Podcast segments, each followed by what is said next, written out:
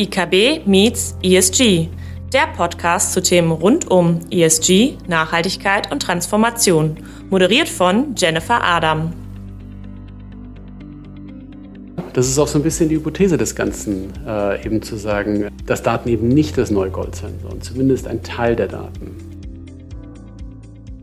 Hallo und herzlich willkommen zu einer neuen Folge von IKB Meets ESG. Mein Name ist Jennifer Adam. Ich bin ESG und Nachhaltigkeitsexpertin bei der IKB und führe Sie durch diesen Podcast.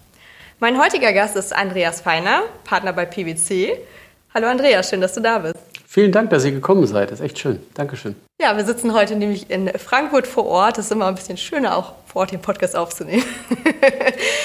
und ja, Andreas, stell dich vielleicht auch einfach mal ein bisschen vor für die Menschen, die uns zuhören und dich nicht kennen. Du hast ja bei dir bei LinkedIn drinstehen, Hashtag Treehugger, Hashtag Data Lover. Wie passt das denn überhaupt zu einem Partner von PwC irgendwie zusammen? Ja, ich glaube, ähm, man muss ja auch ab und zu mal so ein bisschen mit dem Augenzwinkern was machen ne? und äh, sich so ein bisschen unterscheiden von den ganz normalen Profilen, die da auch drin sind. Deswegen ähm, ist immer ein guter Aufhänger, solche Gespräche zu führen und deswegen habe ich das im Endeffekt drin. Und das ist eine Reflexion von dem, was ich hier tue. Das eine ist im Endeffekt das Thema Nature. Dort sind wir ähm, dabei, äh, Wälder wieder aufzuforsten, besonders mit dem Fokus auf Deutschland. Es sind über 500.000 Hektar in Deutschland vom Borkenkäfer abgefressen worden. Und es gibt zwar ein Wiederaufforstungsgebot, aber die meisten Leute können sich das nicht leisten. Und deswegen arbeiten wir mit Unternehmen daran, hier wieder einen Beitrag zu leisten, dass ähm, die Natur wieder aufgeforstet werden kann. Das ist einfach der erste Punkt, den wir machen. Das sind noch weitere Themen wie Biodiversität und, und, Wasser zum Beispiel, was wir hier mit unseren Kunden besprechen. Das ist alles unter dem Thema Nature subsumiert. Und das zweite ist das Thema Daten. Ich bin auf unserer Plattform in, der, in einer Leitungsfunktion für Daten, Managed Services und eben Nature. Und da geht es im Endeffekt darum, wie können wir, wenn wir auf der Käuferseite sind von Daten, wie können wir das möglichst effizient für uns organisieren und haben da eine, eine ganz coole Plattform gebaut. Aber da sprechen wir sicherlich später drüber. Ja, würde ich auch sagen, dass wir da ein bisschen später nochmal genauer drauf eingehen. Das heißt, es hört sich auch so ein bisschen an, das Thema ESG, Nachhaltigkeit, hat schon eine große Rolle in deinem Arbeitsalltag? Ja, es ist mein Job. Ne? Also es ist, ähm, äh, ist das, was ich tue. Ich bin ja von, von Haus aus eigentlich Banker. Ich habe äh, bei verschiedenen Banken gearbeitet, habe dann auch einen Vermögensverwalter mitgegründet, ähm, habe dann einen Datenanbieter gegründet. Und ähm, seit 2010, 11, das weiß man nämlich ganz genau, wann das losging, ähm, bin ich eigentlich fest im Thema Nachhaltigkeit verhaftet, ja. Welche Entwicklung hast du denn bei dem Thema dann so mitgemacht, wenn du sagst 2010, 11 schon? Das sind ja jetzt schon ein paar Jahre. Nee, wir waren ja damals in, Barclays gewesen, als wir die Arabesque-Gruppe da gegründet hatten. Und das war damals, äh, hieß das Projekt Fußball. Und hatten ähm, eine Anfrage bekommen, dass wir einen neuen Asset Manager aufsetzen sollen, ähm, nachdem BGI an BlackRock verkauft worden ist. Und da haben wir uns mit dem Thema Nachhaltigkeit auseinandergesetzt und äh, gesagt, eigentlich ist das ein, eine perfekte Ergänzung zu der finanziellen Analyse, ist auch die etwas nach vorne schauende Analyse auch mit reinzunehmen. So sind wir da so ein bisschen reingekommen auch. Es war eine amerikanisch geprägte Investmentbank, die war zwar in England ansässig, Barclays, aber ähm, mit der Führungsebene waren alles US-Amerikaner. Das war schon nicht einfach. Ne? Da hat man schon viel Prügel bekommen dafür, ähm, das ganze Thema mal aufzubringen. Das hat ein gutes halbes Jahr gedauert bis das dann auch dort eingebunden worden ist. Und dann hatten wir dann das Go, dass wir eben diesen, diesen Vermögensverwalter aufbauen können in der, in der Zusammenspiel von, von Nachhaltigkeit und Technologie. Super spannend, auch dieses Zukunftsverwandte schon betrachten. Und da hast du ja auch schon angedeutet, da bist du ja auch beim Thema ESG-Datenmanagement jetzt unterwegs. Was genau machst du denn da? Na, wir sind ja als, als PwC eigentlich ein, ein, ein eine Wirtschaftsprüfung natürlich. Ne? Da, da, was machen wir da den ganzen Tag? Wir schauen uns irgendwelche Daten an, gucken irgendwelche Zettel, vergleichen ne? und, und schauen, ob das auch die Regeln einhält. Ne? Das ist so ein bisschen die, die Übersetzung für, für jedermann. Und dann haben wir aus dem Ganzen heraus natürlich auch noch ein Beratungsgeschäft. Und äh, wenn wir prüfen, wissen wir natürlich genau, worauf schauen die Prüfer. Und deswegen die Kunden, die wir nicht prüfen, die haben natürlich immer Interesse daran, okay, was mache ich denn oder wie mache ich das richtig? Und so haben wir dieses Modell, dieses integrierte Modell, wo wir auf der einen Seite Unternehmen prüfen, auf der Wirtschaftsprüferseite, auf der anderen Seite, was wir natürlich da lernen, worauf wir auch schauen, dass wir dann auch Unternehmen sauber auch beraten können. Und ähm, das natürlich sehr, sehr viel mit Daten hat es zu tun. Und ähm, zum einen brauchen wir Daten, unsere Kunden zu beraten oder helfen unseren Kunden bei der Auswahl von Daten. Ähm, und zum anderen, äh, wenn wir die selber brauchen, müssen wir sie auch kaufen. Und äh, wir und unsere Kunden, wir haben eigentlich alle die gleichen vier Probleme, mehr oder weniger ne, ausgeprägt. Das eine ist, die sind mega teuer geworden. Und man ist eigentlich der Preisnehmer. Ne? Man kann sich gar nicht mehr anders entscheiden. Es gibt zwei, drei, vier Players und die geben dir den Preis und du schluckst und musst ihn zahlen. Ne? Das ist Nummer eins. Nummer zwei ist dann, es gibt viele Datenlücken. Ähm, natürlich, wenn ich jetzt ein professioneller Datenanbieter bin, lohnt sich vielleicht bei der einen Unternehmung den Aufwand reinzustecken, um die Daten zu bekommen, bei anderen wiederum nicht. Ne? Und deswegen gibt es immer wieder Datenlücken. Auch gepaart mit dem, was die Regulation jetzt auch macht und die Ausweitung dessen, wer jetzt alles berichten muss. Die Datenlücken sind riesig. Ne? Und dann gibt es das dritte, Qualitätsprobleme. Es gibt natürlich ganz, ganz viele Probleme, äh, Themen, wie man einen, einen, Datenpunkt definieren kann. Und in der Regulation steht es immer nicht ganz genau drin. Ne? Also der eine interpretiert so, der andere interpretiert so und dann hast du natürlich auf dem gleichen Datenpunkt ein unterschiedliches Ergebnis. Schwierig.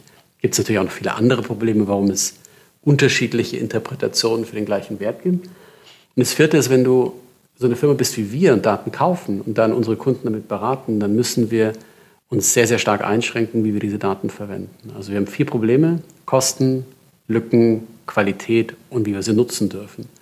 Und deswegen haben wir uns da überlegt, was wir, was wir machen können, wie wir das besser aufsetzen. Ja, und da sprichst du auch total einen wunden Punkt an. Das ist auch das, was wir in den Kundengesprächen mitnehmen. A, kommt die Regulatorik, die ja sehr viele Daten erfassen soll. Wenn wir nur alleine an die CSRD, die jetzt ja ausgerollt mhm. wird, denken, die fast 1000 Datenpunkte. Mhm. Ich habe da schon in sehr viele fragende Gesichter geschaut, ja. äh, wo es dann war, ja, wie sollen wir das denn erheben? Wie ja. machen wir das denn? Und ja. Thema Lücken total bin ich bei dir, gerade wenn wir auch als Banken natürlich schauen, wir müssen es ja auch in der Risikobewertung immer stärker mit einbeziehen, solche Themen. Wo sind Lücken überhaupt? Und gerade auch für den Mittelstand sind mhm. sehr viele Lücken. Ah, da ganz da. groß, ja. ja. Und das ist einfach total spannend dann. Und ihr habt einfach ein super spannendes Projekt ja jetzt auch quasi, was ihr vorantreibt. Ne? Vielleicht mhm. magst du da auch noch mal ein bisschen drauf eingehen, weil die Struktur einfach auch super schön ist und spannend und auch zukunftsweisend, finde ich einfach. Ja, ähm, das Ganze kam so ein bisschen aus, ähm, aus Interaktionen, die, die die Firma PwC, bevor ich kam, schon hatte. Und eben dann, als ich dann auch dazu kam, haben wir das natürlich vorangetrieben. Ähm, was wir glauben und was ganz, ganz wichtig ist, ist, ähm, wenn ich eine Infrastruktur schaffe, einen, einen mehrseitigen Marktplatz. Also wenn ich sage, Unternehmen wie jetzt eine Bank, eine IKB könnte zum Beispiel die Unternehmen denen ihr einen Kredit gibt, fragen, kannst du mir bitte mal diese Daten geben? Und das macht ihr auch. Und das machen viele andere Banken auch im Endeffekt. Ne? Man könnte ja auch sagen, dadurch, dass das ja eh Daten sind, die öffentlich sein muss, man kann sich das irgendwie aufteilen. Ne? Du fragst den und du fragst den und du fragst den. Ne? Und dann haben wir alle irgendwie mehr und weniger Kosten dabei. Das ist so die Grundidee dieses ähm, Data Lens, das wir da aufbauen. Jetzt hast du aber ein großes Problem, ist das Vertrauen. Ne? Dass sich dieser Datenanbieter, wenn er denn da mal die ganzen Banken hat, die da helfen, ähm, sich da nicht umdreht und sagt, hey, jetzt bin ich auch einer, der, der etwas hat, was du brauchst und jetzt nehme ich mal die Preise massiv nach oben. Und dieses Vertrauen zu bekommen, haben wir eine für uns ganz neuartige Sache mal gemacht. Ne? Und das heißt das Verantwortungseigentum. Was ist ein Verantwortungseigentum? Das bedeutet, dass die Firma sich selbst gehört und sie hat einen Purpose. Und dieser Purpose für Dataland ähm, ist im Endeffekt eine Infrastruktur zur Verfügung zu stellen, mit der Banken, Asset Manager, Einkäufer, wenn wir vom Lieferketten-Sorgfaltspflichtengesetz sprechen, sauber Daten austauschen können. Alles ist transparent, ähm, die Kosten sind transparent, man weiß, was es kostet. Und dann damit habe ich etwas geschaffen, dass je mehr Leute mitmachen, desto billiger wird es für alle. Und das ist genau die Gegenthese zu dem, was ich mit den normalen Datenanbietern habe, die je mehr Marktmacht sie haben, desto teurer werden sie. Hier schaffen wir etwas, was offen, transparent ist und was immer billiger wird. Das ist natürlich eine schöne, eine schöne Theorie, hört sich cool an. Ne? Und dann sagen die meisten so ein bisschen zynisch, ja, ja klar, und wenn du dann mal da bist, dann drehst du dich um und dann ziehst du mir trotzdem die Hosen aus. Ne? Und dann sagen wir, nee, nee, nee, nee, das geht nicht.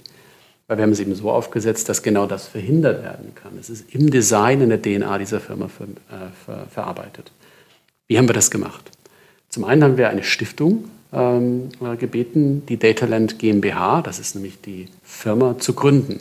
Das haben wir gar nicht selber gemacht. Wir als PwC haben keine Anteile am Dataland. Ganz, ganz wichtig. Wir sind auch genauso, wie wenn eine IKB mitmachen würde, wären wir auf der gleichen Ebene unterwegs. Ne? Einfach eine, eine, bilaterale Beziehung, die dann da ist. Wir haben diese Stiftung gebeten, das zu gründen und haben denen ein paar so Regeln mitgegeben, die sie auch in diese Satzungen und so weiter reingeschrieben haben. Das erste ist, ihr dürft Dataland nie verkaufen.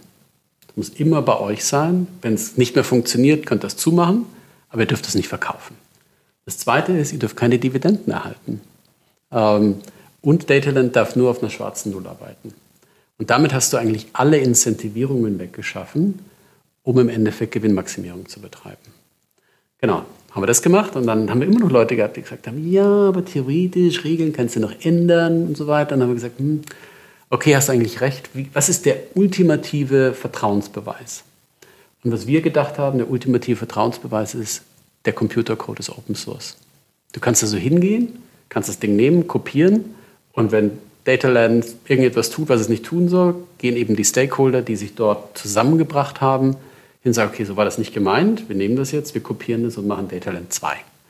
Na, dann gehen alle mit darüber, weil der Wert des Ganzen liegt nicht in dem Computercode. Ganz, ganz wichtig. Der liegt in der Community und in dem Setup des Datalands. Und das ist das Spannende eigentlich daran. Hm. Und dann einfach mal provokant gefragt, so ein bisschen, haben wir denn dann etwas, was dagegen wirkt, dass ESG-Daten so das neue Gold werden? Also wir haben ja sowieso jetzt das ganze Zeitalter Digitalisierung, Blockchain, Daten sind ja das Nonplusultra. Wirkt das da so ein bisschen gegen?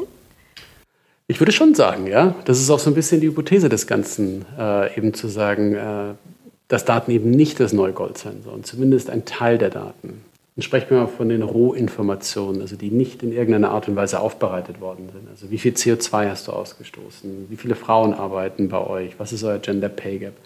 Diese Information, die im Unternehmen gesammelt wird und nach außen reportet werden kann, die sollte aus unserer Sicht, das ist auch die Hypothese von Dataland, dieser Preis wird gen Null gehen. Weil es im Endeffekt nur eine, eine Basisinformation. Was wir damit erreichen, ist im Endeffekt ähm, einen gewissen Wettbewerb zu unterstützen, ähm, weil es natürlich eine sehr, sehr hohe Eintrittsbarriere ist, diese ganzen Daten zu bekommen, um Analysen zu machen, Produkte zu äh, bauen, die du dann verkaufen kannst. Und deswegen wollen wir diese Eintrittsbarriere für neue Ideen besonders niedrig halten, eben über die Kosten dieser Rohdaten. Die werden immer billiger, je mehr mitmachen. Das ist immer die Hypothese dann. Obendrauf dann hast du dann Analysen, ne? sagen wir jetzt ne, die, die ESG-Ratings, die man zum Beispiel kennt, oder andere Benchmarkings oder CSRD-Reporting oder was auch immer. Was wir damit erreichen, ist, wenn jeder theoretisch da relativ günstig drankommt, schaffst du wiederum auch die Konkurrenz bei der Analyse des Ganzen. Und vielleicht kriegst du ein besseres Produkt oder kriegst du einfach einen besseren Preis oder eine Kombination deswegen. Aber was hier dieses Dataland machen kann, ist tatsächlich eine, eine unterstützende Funktion für Wettbewerb auch in der Analyse. Deswegen würde ich mich genau auf die andere Seite dieser Aussage stellen, dass Data, Daten das neue Gold sein sollen. Ja. Mhm. Und vor allen Dingen, du hattest ja auch noch dieses Problem angesprochen, Standardisierung der Daten. Also es gibt unterschiedliche Auslegungen noch, welche Datenpunkte wie ausgelegt werden. Ja, wenn wir jetzt die CSRD zum Beispiel mal als Grundlage nehmen, haben wir ja viele Datenpunkte, aber wie es jetzt genau reported wird, steht ja nicht drin. Mhm. Schafft dann so eine Plattform auch eine Art Harmonisierung oder kann man die als Standardsetzer mit nutzen? Sie kann eine Harmonisierung schaffen. Ich glaube, man muss darauf aufpassen, dass man weggeht davon zu sagen, einen neuen Standard schaffen zu wollen. Das ist ähm, oftmals sehr, sehr ego-getrieben, dieser Wunsch, das zu tun. Und das will Dataland genau nicht tun. Was Dataland schaffen könnte, ist die Moderation von einem gemeinsamen Verständnis unterstützen. Was meine ich damit im Endeffekt? Ne? Also was Dataland ja tut, ist die Transparenz zu der Berechnung des Datenpunkts zu geben. Also stellt euch vor, bringe mal ein überzogenes Beispiel. Das ist kein wirklich reales Beispiel. Ne? Sagen wir Arbeitsplatzunfälle. Ne? Ich kann es ja irgendwie verschiedenartig äh, definieren. Und Harvard hat mal eine Untersuchung gemacht, dass es über 20 Wege gibt, so einen Arbeitsplatzunfall zu definieren. Aber nehmen wir einfach mal zwei. Der eine ist, okay, ich kratze mich ein bisschen und ich zähle jeden mit. Ne? Studenten, den Hausmeister, die in der Küche von anderen Firmen bei uns arbeiten. Jeder wird mitgezählt. Ne? habe ich natürlich eine viel höhere Zahl, als wenn ich sage, nur wenn einer den Arm verliert. Na, und da zähle ich dann auch nur die Festangestellten mit. Na, das sind zwei Definitionen von Arbeitsplatzunfällen, beide jetzt nicht besonders realitätsnah, aber um den Punkt zu machen, wird es, glaube ich, klar. Dann hast du auf dem oberflächlichen Punkt Arbeitsplatzunfall bei einem eine ganz hohe Zahl, bei dem anderen eine ganz niedrige Zahl. Die meisten Leute hören dann auf und sagen, das ist ein Fehler, ESG-Daten, Qualität ist schlecht und so weiter und so fort. Wenn man tiefer schaut, hat beides eigentlich eine eine Berechnungsgrundlage, die vielleicht sogar richtig berechnet worden ist. Was mache ich jetzt als Nehmer dieser Daten? Ich habe, die meisten haben eigentlich keine, keine wirkliche Überzeugung, welches jetzt der richtige ist, sondern die sagen einfach, ich muss irgendwie machen. Ne? Und dann wäre es ja vielleicht ganz interessant, wenn so ein Dataland zeigen kann, schon mal, ja, das ist die eine Definition. Da haben 5000 Unternehmen einen, einen Wert eingetragen. Das ist die andere Definition, da haben nur 200 Unternehmen einen Wert eingetragen. Du kannst dir selber auswählen, welchen du nehmen willst. Und Dataland sagt auch, du kannst sogar noch eine dritte Variante, wenn du möchtest, da reinprogrammieren selber. Dann hast du aber null Leute, die dagegen reportet haben. Und dann musst du natürlich selber die Unternehmen bitten, deine Sicht der Dinge auch zu, zu unterstützen. Und so schaffst du quasi nicht ein, ein, eine Instanz, die sagt, qua Wissen oder qua irgendwelcher anderen Thematiken, ich weiß, wie es richtig ist.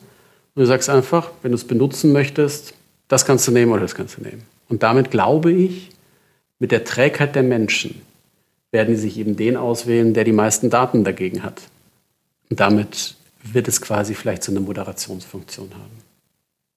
Ja, gehe ich auch mit von aus. Gerade weil diese Standards zum Teil ja nicht da sind. Also je nachdem, mit welchen Wirtschaftsprüfern man sich auch gerade auseinandersetzt oder spricht. Ja.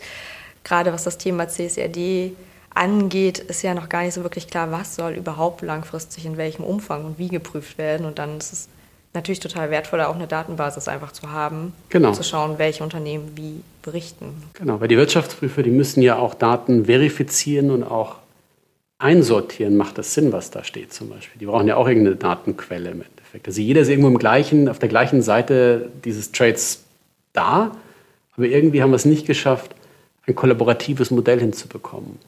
Und das Schöne bei Dataland ist auch, dass von vornherein alle gar nicht sich einigen müssen.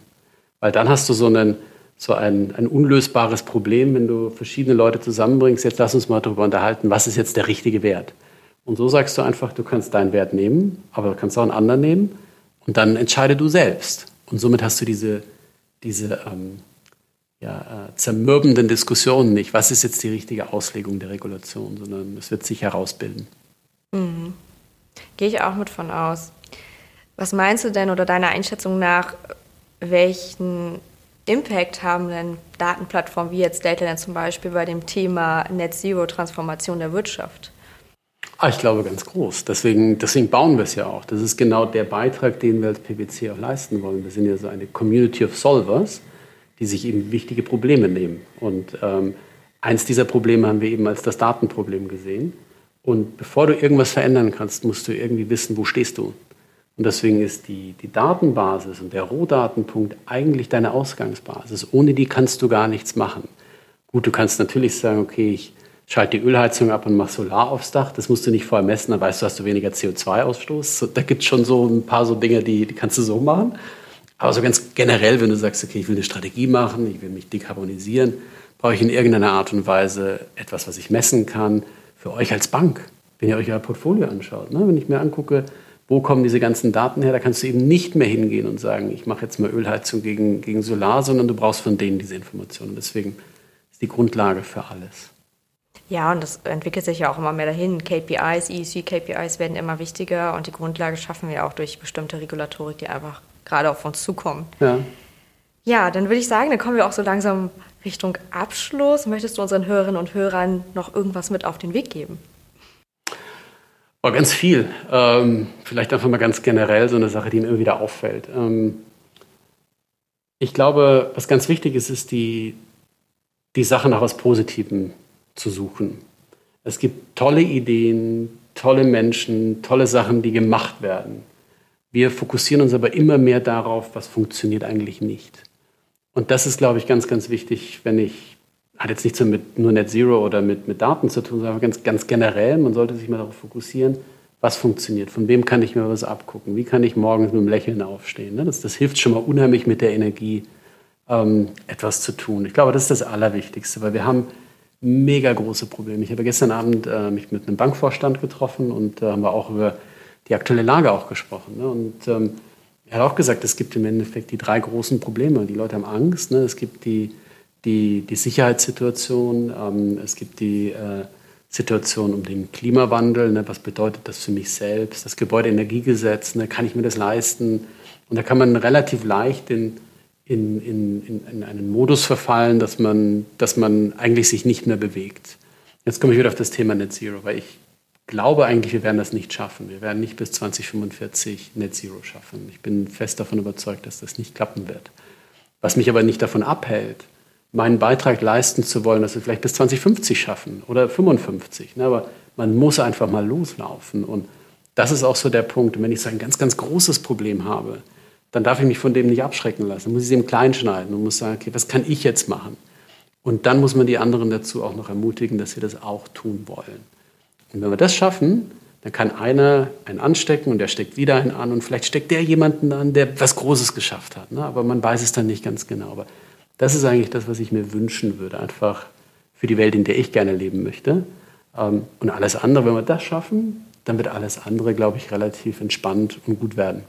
Wir werden uns an die Veränderungen gewöhnen, wir werden uns umstellen, wir werden Lösungen finden. Ähm, aber ähm, wir müssen dabei positiv sein, uns auf die konzentrieren, die Energie ins System reingeben und nicht rausziehen.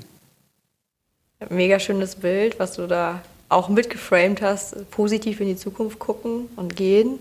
Da hast mir auch fast schon das Abschlussstatement, was ich ja von jedem haben möchte, nochmal vorweggenommen. Aber ich stelle trotzdem die Frage, ich lasse mir von jedem hier im Podcast nochmal quasi das Statement Net Zero 2045 ist vervollständigen. Was wäre denn deine Vervollständigung dafür? Ist möglich, aber nicht 100% sicher. Und was ich vorher schon sagte, ne, ähm, man muss, ich glaube, diesem Thema offen gegenüberstehen. Man muss einfach sagen, ähm, man trägt seinen Teil dazu bei. Und es gibt Menschen, die können mehr dazu beitragen, es gibt Menschen, die können weniger dazu beitragen. Ähm, und dann ist es, wir müssen es sowieso machen. Das ist wie damals, und, und was mich so positiv stimmt auch, ist mit FCKW zum Beispiel. Ne, das ist eines der Beispiele, das haben wir, glaube ich, auch in unserem, auf der anderen Seite mal diskutiert. Ne? Ähm, da haben wir es auch geschafft. Plötzlich gab es global eine Regulierung, FCKW nicht mehr in Kühlschränke rein. Ähm, gut, haben wir geschafft. Ne? Und, und hier müssen wir im Endeffekt auch etwas schaffen, dass ähm, wir das nicht als Nährboden für negative Emotionen, die vielleicht in ganz andere Themen reinbringen, ähm, äh, äh zulassen. Und deswegen dieses, dieses positive Element. Ob wir das schaffen in 45 oder 44 oder 47 ist komplett egal. Ich glaube, der Weg ist das Wichtige. Wie so oft im Leben, der Weg ist das Ziel. Genau. danke für deine Zeit, danke für die Insights und ja, vielleicht bis zum nächsten Mal. Hat Spaß gemacht, Dankeschön. Wenn Sie sich persönlich zu den Themen ESG, Nachhaltigkeit und Transformation mit uns austauschen wollen, melden Sie sich gerne. In der nächsten Folge spricht Jennifer Adam mit der Personalabteilung der IKB über das S in ESG.